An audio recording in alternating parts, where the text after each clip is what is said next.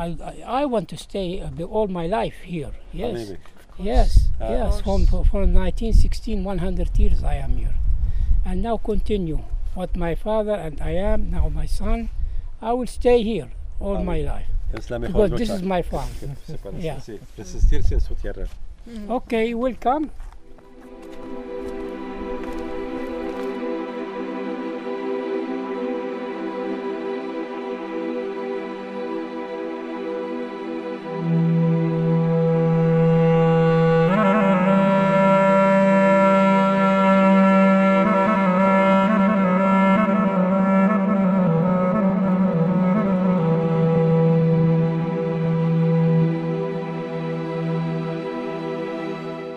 Afirmaba su voluntad de permanencia como si de un sueño se tratara. Uno de los hermanos Nassar nos recibía en los terrenos agrícolas de su Tent of Nations, literalmente la tienda de las naciones.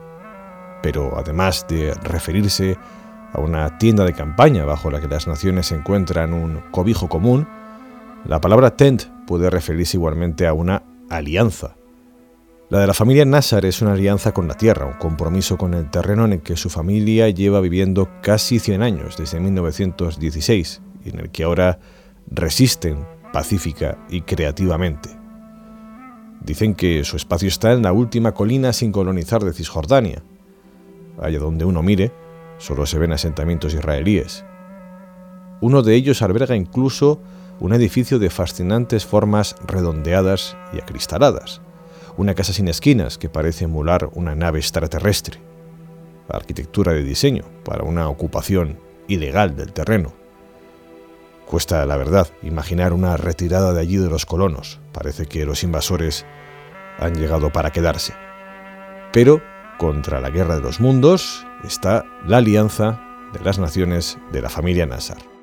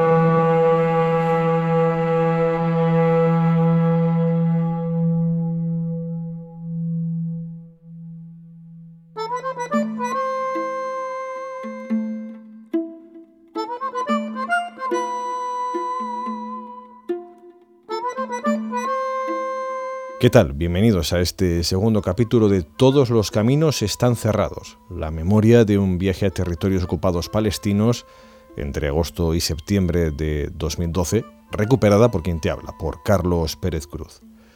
Un viaje organizado por las ONGs o de Paz en España y ATG en Palestina, que nos dio la oportunidad, a mí y a mis nueve compañeras de viaje, de conocer la vida cotidiana de la tierra palestina ocupada ilegalmente por Israel. En este capítulo conoceremos en profundidad el proyecto de Tent of Nations, pero antes, nuestro viaje de hoy se inicia camino a Belén, a la iglesia de la Natividad. Bienvenidos.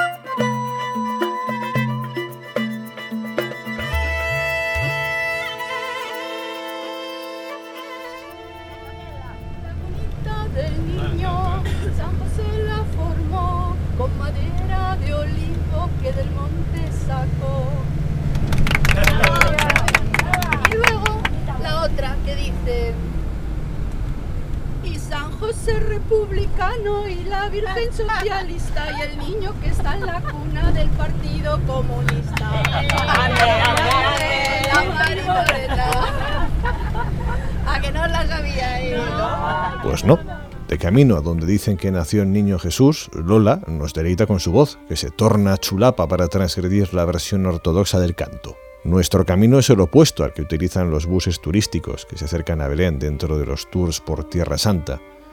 El turismo tradicional entra en territorios palestinos para visitar esta iglesia, uno de los templos cristianos más antiguos del mundo todavía en uso. Como llegan, se van, ajenos a la triste realidad de la ocupación israelí. Tan solo unos pasos más allá del circuito oficial se encuentra la verdad que ellos no conocerán.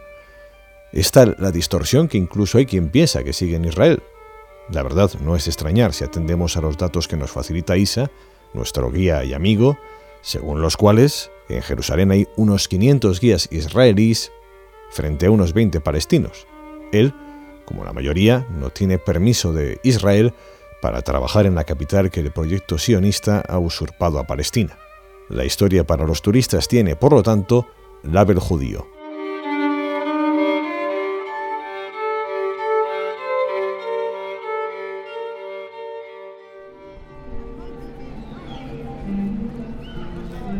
Frente a la iglesia de la Natividad se encuentra la Plaza Manger, desde la que nos llega la música que emiten unos altavoces delante del Belém Peace Center.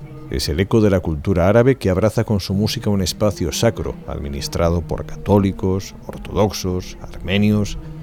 Estamos en Tierra Santa y la compleja convivencia de confesiones divide incluso en secciones los recintos sagrados. Es parte de la histeria religiosa que dificulta las relaciones humanas y que se hará todavía más patente en nuestra posterior visita a Jerusalén. Ok, jóvenes, vamos a entrar, jóvenes, por favor. Cuidado la cabeza.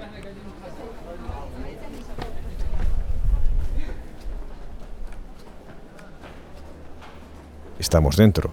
Al recinto se accede por una pequeña puerta que obliga a inclinarse. Un forzoso gesto de genuflexión que nos adentra en un recinto cargado de historia, también reciente. En 2002, el ejército de Israel sitió la basílica y mató e hirió a varios palestinos que se habían refugiado en ella en los días de la más virulenta segunda intifada. Hoy, en el interior, componemos un complejo mosaico de católicos, musulmanes, ortodoxos e incluso ateos que esperamos con resignación laica poder acceder al lugar donde dicen que nació el niño Jesús y a donde fueron a parar los reyes magos que de niño tantas alegrías materiales me dieron. Las palabras de Isa se entrelazan con las de una guía que, creo que en ruso, cuenta la misma historia. Forman entre sí una cadena lingüística compleja. Son los ecos de la Torre de Babel. Compro- comprobar que el lugar es cierto o no es cierto, que es la arqueología, la tradición popular y la historia. La historia la tenemos a través de la Biblia, aparte otros eh, elementos exteriores. Eh, tenemos la arqueología y tenemos la tradición popular, la continuación de, de misas aquí en ese sitio. Es la iglesia más antigua del mundo con misas continuas, con servicio continuo. ¿ok? Bueno, eh, la historia empieza con, en la, en la Biblia, cuando está hablando del censo, ¿sí? Eh, forzado por eh, el emperador Augusto, ordenó el censo de la población de Palestina y ordenó que cada persona tenía que regresar a su sitio de origen. Cuando la familia sagrada vivían en Nazaret, tuvieron que venir, regresar a Belén de, de Judea. Por ejemplo, de acá. Именно императорство Елены разные святые места канонизируют и строят церкви. Она несколько церквей построила, но те церкви были разные visita y me tocó la hora del parto estando aquí en Belén. Llegando aquí, buscaron un lugar en la posada, no encontraron lugar, entonces la familia tomó, tomó refugio en el establo de la posada. La establo, posada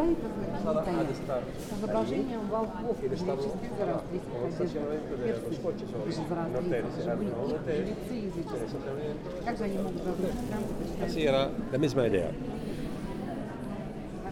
Después del nacimiento de Jesús, llegaron dos grupos para venerar al niño Jesús.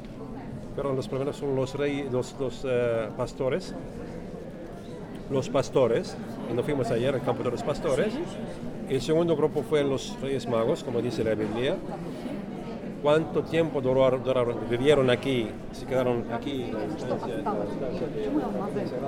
sabemos.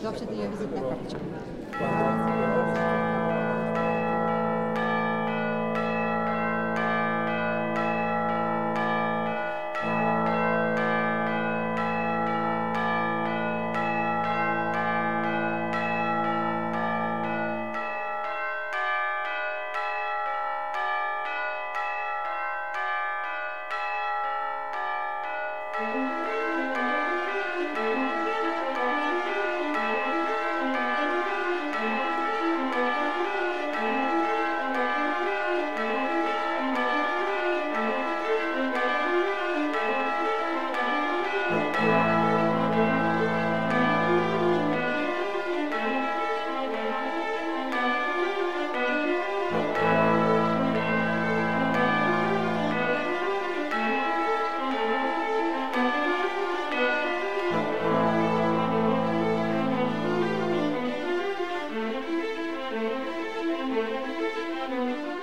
Ganado ansioso por acceder al establo, nos agolpamos decenas de personas en las escaleras que descienden hacia la gruta donde dicen que nació Jesús. Una estrella de plata señala el punto exacto. Para verla hay que agacharse y arrodillarse. La marabunta convierte un rincón teóricamente sacro en un espacio comercial en época de rebajas. El paritorio original es un guirigay, algo claustrofóbico, un pequeño espacio subterráneo donde la acumulación de cuerpos carga el ambiente hasta hacerlo casi irrespirable. Imposible imaginar allí el parto del niño Jesús, como tampoco resulta fácil imaginar que existan personajes como Jesús, ya no el de Nazaret, sino el Jesús que hemos conocido en la fila de espera, un español de turismo que confirma nuestras peores sospechas. Hay quien no se entera de nada. La dificultad para discernir qué es Israel y qué es Palestina se podría llegar incluso a disculpar. Más difícil resulta asimilar que no conociera la existencia del muro israelí. Si allí abajo nació el niño Jesús, nuestro Jesús es tan inocente como un niño. Su exclamación al explicar el descubrimiento del muro se convertirá casi en un lema que nos acompañará el resto del viaje. ¡Vaya movida!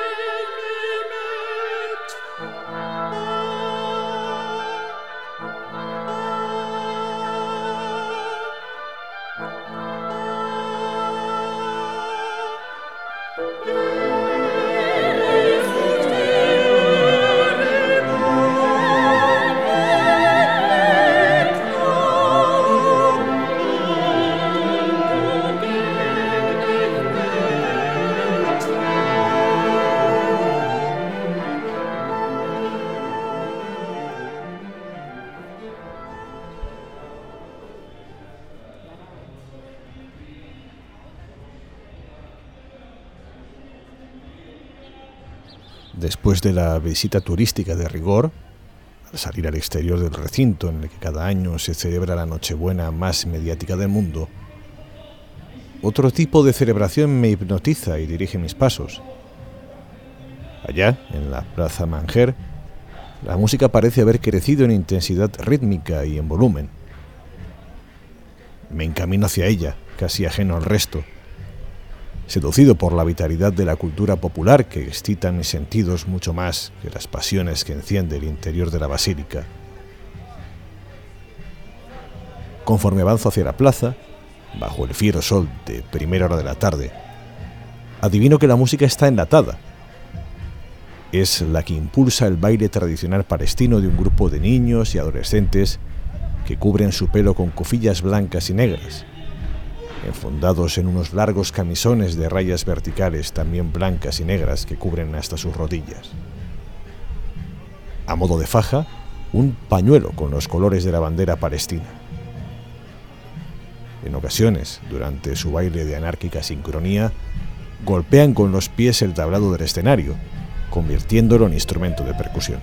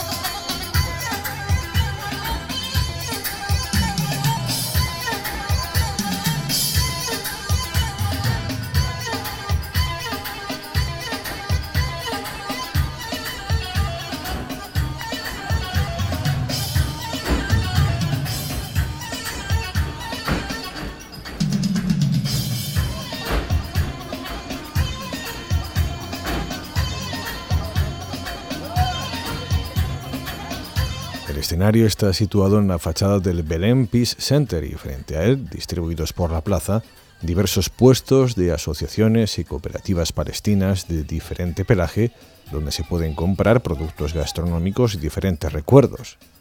Mi grabadora se pondrá de nuevo en marcha cuando las campanas de la Basílica de la Natividad confluyan con la música de la plaza y se conviertan en un metrónomo que sin embargo no sincroniza con el tempo musical de la plaza.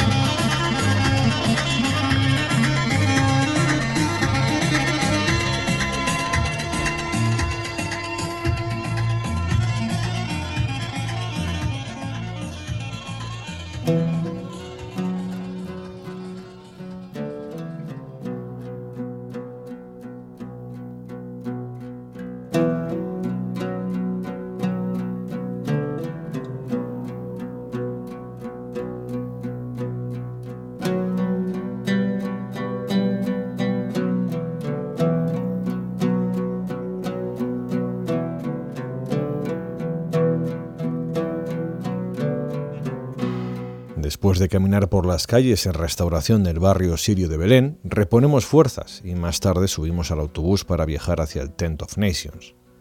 En condiciones normales hubiéramos llegado en 10 minutos, pero la construcción del muro por parte de Israel y los asentamientos de colonos obligan a dar una inmensa vuelta que multiplica por cuatro la duración del trayecto. Tent of Nations ocupa un terreno de 400 dunum, una medida que procede de tiempos del Imperio Otomano que gobernó esta región del mundo. Cada dunum, según me cuentan, equivale a unos mil metros cuadrados. Esta granja se sitúa al sudoeste de Belén, a 950 metros de altura sobre el nivel del mar. Se ve, allá a lo lejos. Allí está el Mediterráneo, una mancha brillante con la que los palestinos de Cisjordania solo pueden soñar, pero no tocar. Mucho más cerca, mucho más tangibles, se encuentran los colonos que rodean esta colina, una torre de almacenamiento tiene dibujada de forma muy visible la estrella de David y los colores de la bandera de Israel.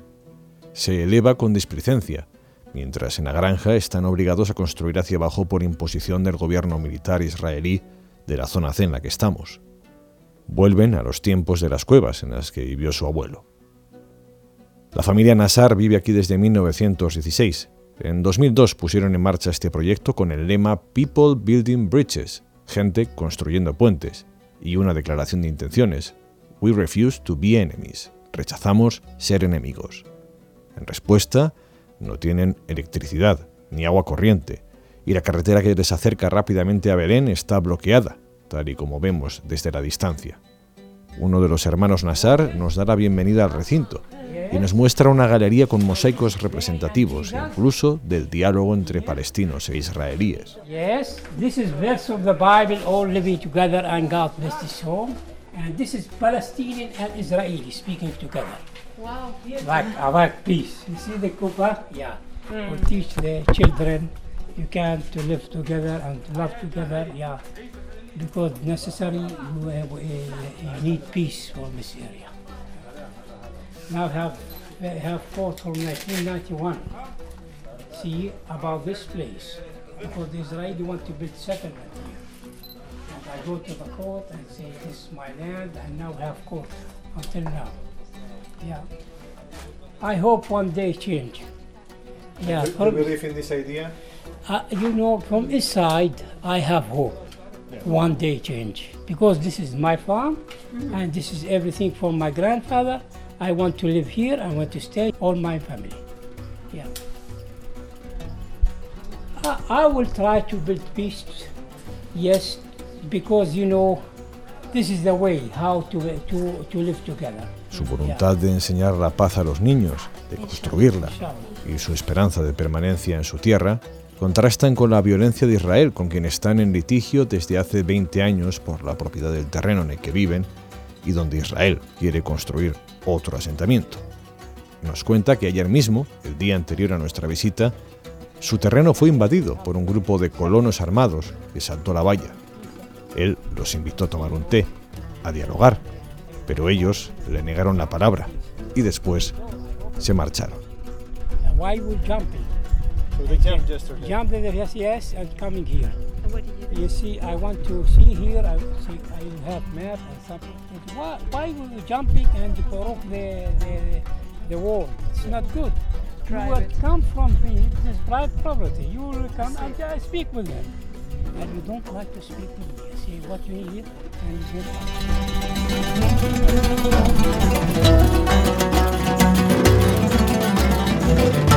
get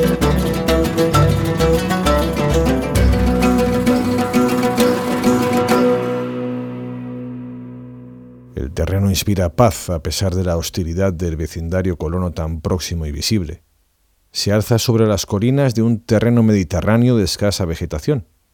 En un pequeño edificio cuyas paredes interiores adornan las pinturas de niños que han pasado por sus campamentos de verano, nos espera Daoud Nassar, que nos contará la historia de este proyecto, Tent of Nations, la historia de su familia, común en muchos matices a la de todo el pueblo palestino. we find ourselves in a ring of Israeli settlements here.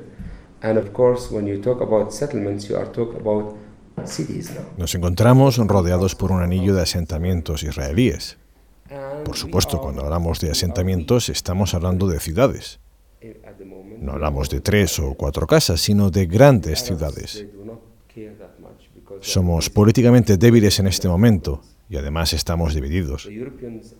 Los árabes no se preocupan demasiado porque están preocupados por sus problemas internos.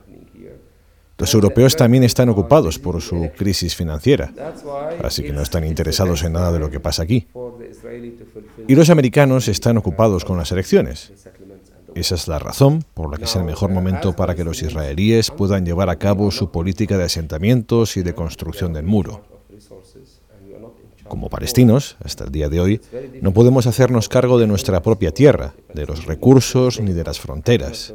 Así que es muy difícil hablar de independencia de un Estado. No puedo hablar de un Estado palestino si no tengo el control de la tierra. 20% of the West Bank. El área C supone un 65 o 70% de Cisjordania. A long struggle for justice since 1991. And now, as children and grandchildren, we grew up here. But in 1991, we heard by chance that the Israelis want to take the land to build on the last Palestinian hill another settlement. Nuestra historia particular es la de una larga lucha para lograr justicia desde 1991. Los hijos y los nietos hemos crecido aquí, pero en 1991 escuchamos por casualidad que los israelíes querían quitarnos la tierra para construir en la última colina palestina otro asentamiento. Fuimos a los tribunales para decir que somos los propietarios y debido a nuestra situación geográfica seguimos en ellos desde 1991. 12 años de batalla legal frente al Tribunal Militar y unos 8 frente a la Corte Suprema. Esto nos ha supuesto un gasto hasta ahora de 150 mil dólares. En paralelo están intentando presionarnos físicamente mediante los asentamientos. Los asentamientos nos atacaron entre 1991 y 2002, cortaban nuestros árboles. Logramos detener esto mediante los tribunales. La última vez que vinieron en 2002 empezaron a levantar el terreno, pero logramos detenerlos después de tres días. Los colonos se enfadaron mucho y cortaron 250 olivos. Tres semanas después recibimos un email de una organización israelí. Habían escuchado nuestra historia y subvencionaron 250 olivos que vinieron ellos mismos y plantaron. A pesar de la presión física, todavía seguimos aquí, como veis. Tenemos muchas historias que contaros sobre cómo no nos rendimos. Estamos aquí. Tratan de tentarnos. En una ocasión recibimos una llamada. Querían comprar nuestras tierras y la oferta era un cheque en blanco. Por contaros la historia corta, nuestra respuesta fue que nuestra tierra es nuestra madre. Ahora tratan de utilizar otra estrategia, aislarnos. Vosotros habéis venido por el camino largo hasta aquí. Muy pronto será la única manera en que estaremos conectados con Belén. La carretera principal está cortada desde 2001. Cuando acaben el muro, esta zona quedará en el lado israelí del muro. No, solo hablo por mí, hablo por 25.000 palestinos para los que resultará muy difícil cruzar a Belén. Esta situación va a forzar en definitiva a la gente que vive aquí a irse a vivir a las grandes ciudades del área de Belén. En esta zona no se nos permite tener agua corriente, electricidad, ni podemos construir. and it was a lot of things we have to, do, in order to freeze them. On the middle of February, Hace dos años recibimos nueve órdenes de demolición y tuvimos que hacer muchas cosas para detenerlas legalmente. A mediados de febrero recibimos tres órdenes para que detuviéramos los cultivos, por las que no se nos permitía ni cultivar la tierra ni plantar árboles. El 28 de mayo recibimos otra orden de demolición para una cisterna y la semana pasada, el domingo pasado, recibimos una orden de demolición para una tienda de campaña. Dicen siempre que no tenemos permiso. Por supuesto, yo les digo que las tiendas no son permanentes. Y les dije que, de acuerdo, si necesito permiso, lo solicitaré. Y así lo hicimos. $500. Tres, cuatro, cinco veces y siempre tenemos que pagar 1.500 dólares y al final deniegan tu solicitud sin dar razón alguna. La cuestión es que no puedes aunque quieras hacerlo legalmente. Traté de hablar con el oficial sobre las bases legales y le pregunté, ¿esta ley es para todos o solo para los palestinos? Él dijo que para todo el mundo, porque estamos todos bajo la ley. Dije, de acuerdo, necesito el permiso para mi tienda, solicitaré de nuevo un permiso. Pero ahora espero que vayas a mi vecindario y le enseñaré un asentamiento que, de acuerdo con la ley israelí, es ilegal. Todos los asentamientos son ilegales, de acuerdo a la ley internacional. Finalmente le dije que por qué no iba a mis vecinos y les daba órdenes de demolición para las casas, no para las tiendas. Me contestó que no era mi problema. and give them demolishing orders for their houses, not for their tents. He said to me, This is not your business. So, this situation in general is forcing the people whether to react in a violent way. La situación, en general, hace que puedas reaccionar mediante la violencia. Otra posibilidad es la de sentarse y llorar y ser una víctima y esperar que venga alguien de fuera a salvarnos, a protegernos. O si no te gusta, dejar el país. Desde el principio nosotros decidimos no actuar de forma violenta ni sentarnos a llorar y culpar al otro. No somos víctimas. Rechazamos el odio porque creemos que la gente ha sido creada a imagen de Dios y no nos podemos odiar los unos a los otros. No me gustan las acciones de otros contra mí, pero no odio a la gente. Y somos gente que cree en la justicia. Y algún día el sol de la justicia brillará de nuevo, tarde o temprano. Así que creamos una cuarta forma de actuación bajo el eslogan de rechazamos ser enemigos. Comenzamos a actuar de una forma no violenta, tratando de invertir nuestra frustración para hacer de ella algo constructivo. Porque nuestra frustración es poder y energía, pero tienes que canalizar esa energía de forma positiva.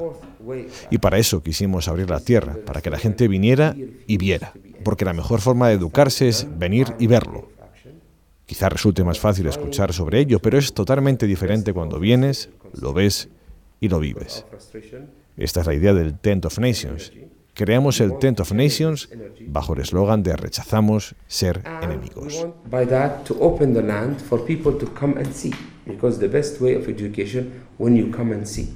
it's easy maybe to hear about it but it's totally different when you come and see it and live it and this is the idea of the tent of nations because we created the tent of nations under the slogan we refuse to be enemies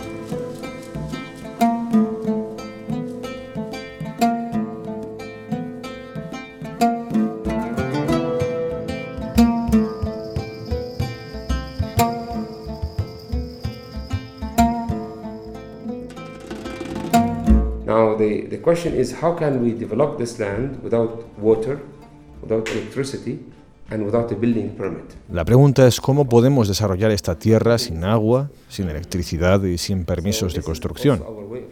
Parece imposible, pero nada es imposible. Así que nuestra forma de actuar es una forma de resistencia no violenta, creativa y silenciosa. Si no tenemos agua corriente, contamos con el agua de lluvia. Para la electricidad hemos instalado un sistema de energía solar, de modo que tenemos electricidad verde que viene directamente del sol. Y de ese modo hemos logrado ahorrar más de 25.000 dólares en gastos en un par de años. Tenemos una subvención alemana para el sistema de energía solar. Queremos demostrarle a la gente que las cosas son posibles. No esperéis a otros, no os sentéis, no seáis las víctimas, no lloréis ni culpéis al otro. Levantaos, que se escuche vuestra voz y comenzad a actuar de forma diferente.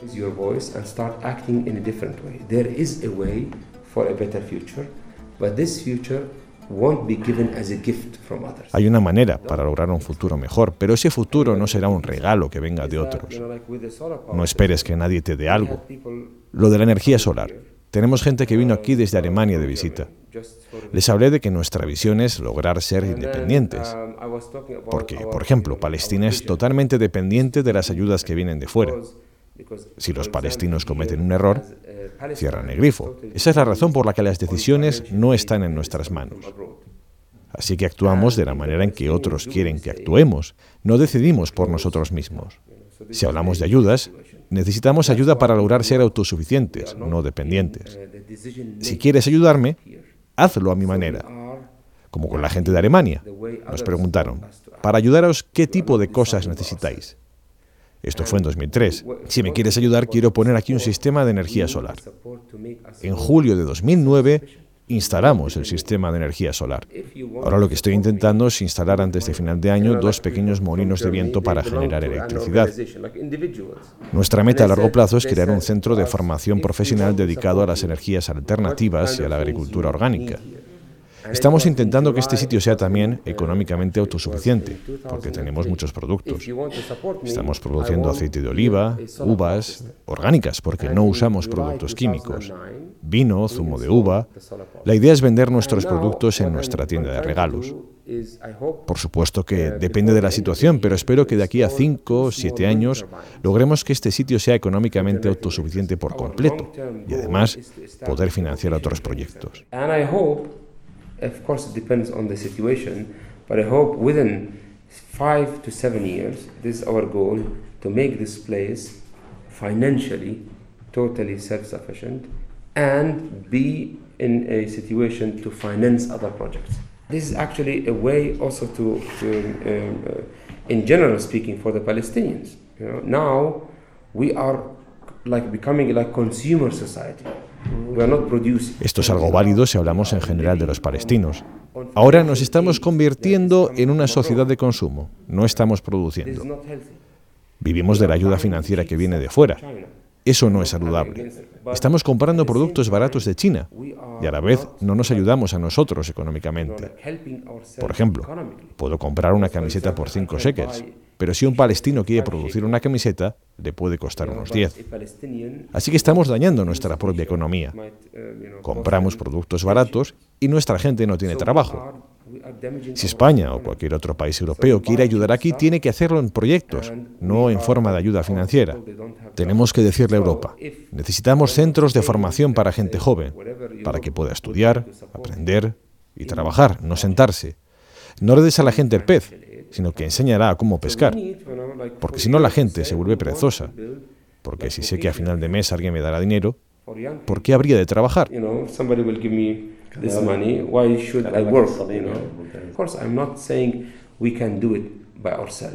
No, we we have to invite others to do it with us, but at the end, they have to do it our way. Por supuesto, no estoy diciendo que lo podamos hacer nosotros solos. No, tenemos que invitar a otros a hacerlo con nosotros. Pero lo tienen que hacer a nuestro modo, o lo siento, no quiero vuestra ayuda. Vosotros, los internacionales, venís aquí a aprender. La mayor parte de las veces volvéis a casa muy frustrados, porque veis las dificultades, que es parte de la historia. Y luego os sentís cansados cuando volvéis a casa. ¿Por dónde empezar? ¿Qué puedo hacer para cambiar las cosas? Pero cuando veis también a gente que actúa de otra manera, se consigue que vuelvan las energías y pensar que todavía hay esperanza. Permitamos que esa esperanza siga viva. Caminemos con esta gente o hagamos lo que podamos porque hay gente que puede hacerlo de forma diferente. Sufrimos como palestinos desde hace años y estamos siendo usados hasta hoy como una pelota de fútbol. No somos los jugadores, somos la pelota y todo el mundo nos está pateando. Esta es la situación. A veces jugamos en campo israelí, otras en el árabe, otras en el europeo, en el americano, y al final todo el mundo nos utiliza. Por eso es importante decir que nuestra lucha por la justicia es mucho mayor que todo eso. Tiene más que ver con la gente, no con cifras o números o lo que sea. Tiene que ver con la gente, con los derechos humanos. Por eso es tan importante permitir que la gente juegue un papel para conformar sus sociedades, que dependan de sí mismos, que se levanten y digan, estamos actuando de otra manera.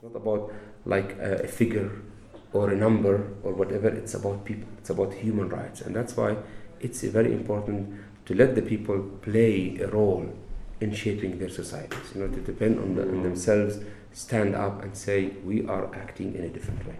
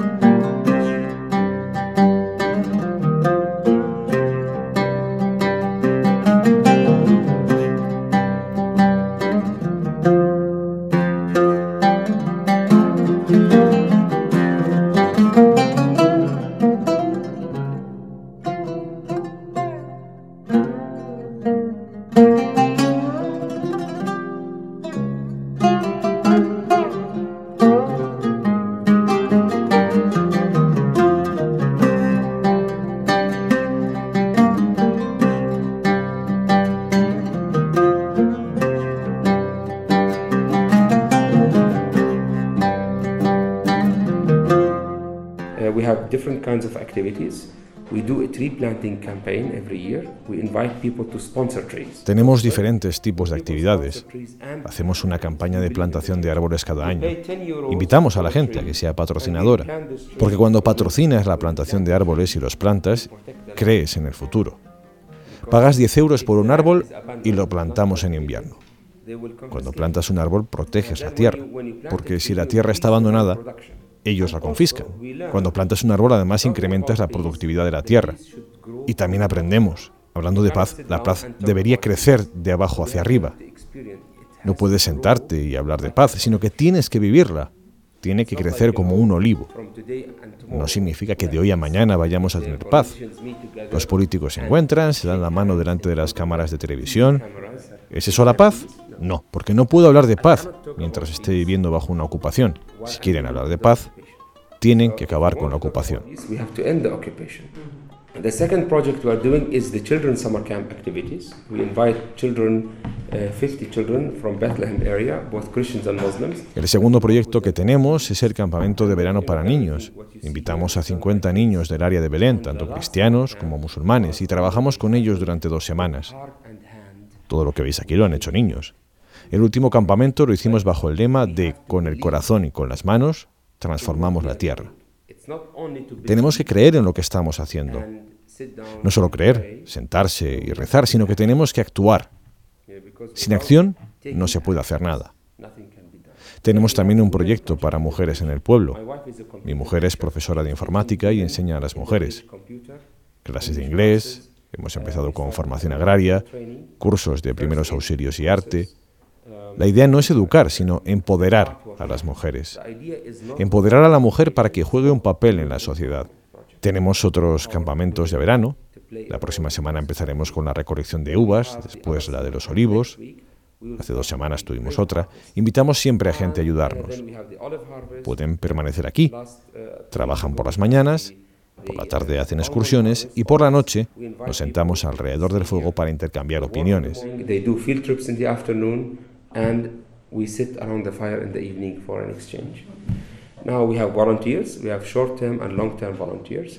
Short term between one day and three months. Tenemos voluntarios para periodos largos y cortos, los últimos entre un día y tres meses y los otros entre seis meses y un año, incluidos israelíes. Es muy importante para ellos venir y ver. Tenemos que distinguir entre lo que significa invitar a gente a sentarse unos junto a otros y cantar canciones de paz. Eso no es real.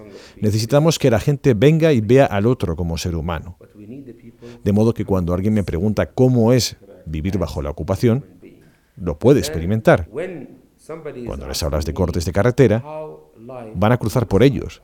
Cuando les hablas del muro, lo ven. Les hablas de los asentamientos y los ven. Les dices que no hay agua, que no hay electricidad y lo comprueban sobre el terreno. Esta es una experiencia que abre los ojos.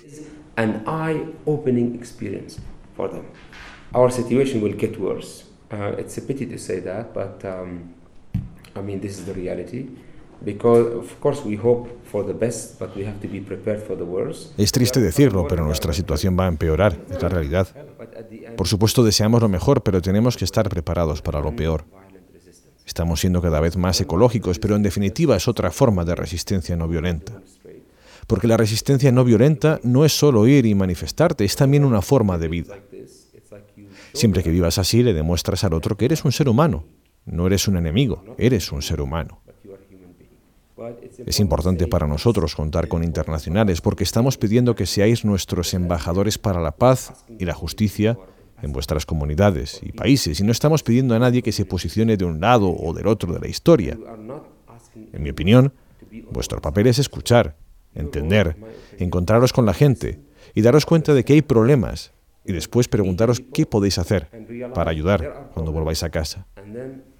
Cualquier cosa que podáis hacer es un paso. Cuando se lo contáis a vuestros amigos y a la gente de vuestra comunidad, es un gran paso. Si yo hago mi parte, Isa la suya y vosotros la vuestra, entonces daremos pasos juntos que definitivamente cambiarán la situación. Es también triste decirlo, pero hasta ahora los palestinos no hemos aprendido a pensar por adelantado. Por supuesto, por la situación que estamos atravesando. Si planeo ir el año que viene aquí o allá, nunca sabes. Mañana mismo podría haber una guerra. Es una situación inestable, pero es importante tener una visión y no pensar que lo lograré para mañana mismo, pero al menos seguir esa visión y no reaccionar, sino actuar. Es una pena, porque no estamos invirtiendo en los niños, porque la manera en que enseñamos a nuestros alumnos es dictándoles la información, de modo que los niños no aprenden a trabajar unos con los otros como un equipo, y no se les favorece la creatividad. Pueden memorizar, ser buenos en idiomas, pero es muy difícil que sean críticos y creativos en su manera de pensar. Eso es algo que estamos añadiendo aquí con la parte de educación en los campamentos de verano. They can be good in languages, but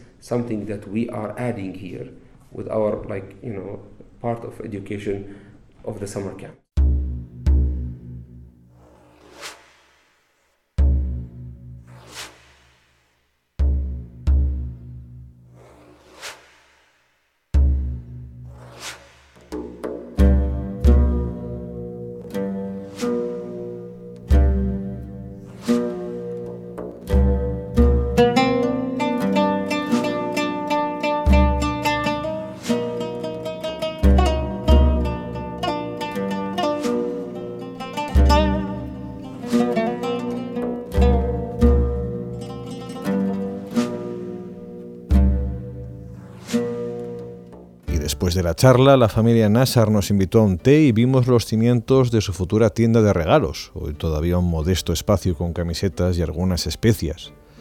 Y caminamos con ellos, de nuevo junto al hermano mayor de Daud, cuya voz adquirió reverberación con dos de las instalaciones del lugar. Por un lado, el pozo, el pozo para la recolección de lluvia, a falta de agua corriente. make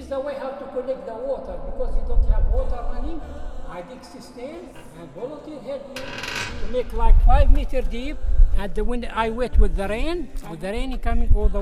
use it for the trees. Por el otro las cuevas las cuevas que construyen para poder vivir ante la prohibición israelí de construir nuevas estancias en superficie.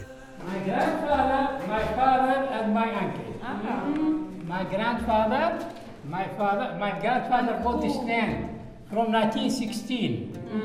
my father and my uncle My father, my grandfather bought this land from 1916. My father and my uncle. And everyone have caves, living in the caves. for many years. Es la vuelta a los viejos tiempos de esta familia de la que nos despedimos después de aprender una lección de vida, de resistencia, de paz y de creatividad, con la incertidumbre y con la congoja por su futuro próximo, tras la mala noticia de la visita de colonos el día anterior y todas las trabas que Daud nos comentó durante la reunión.